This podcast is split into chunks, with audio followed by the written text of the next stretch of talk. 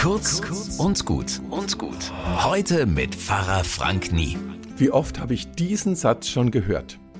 Ich bin kein großer Kirchgänger, Herr Pfarrer, aber ich habe meinen Glauben. Das können Sie mir glauben. Ich glaub's. Und trotzdem seufzt ich. Denn auf die Jahre gesehen kann niemand seinen Glauben wachsen lassen, wenn er das alles nur mit sich selbst ausmacht. Glaube lebt und braucht wie eine Pflanze einen guten Nährboden. Ab und an mal etwas Dünger, Wasser, vielleicht auch mal eine Stütze und jemanden, der Staub und Läuse absammelt.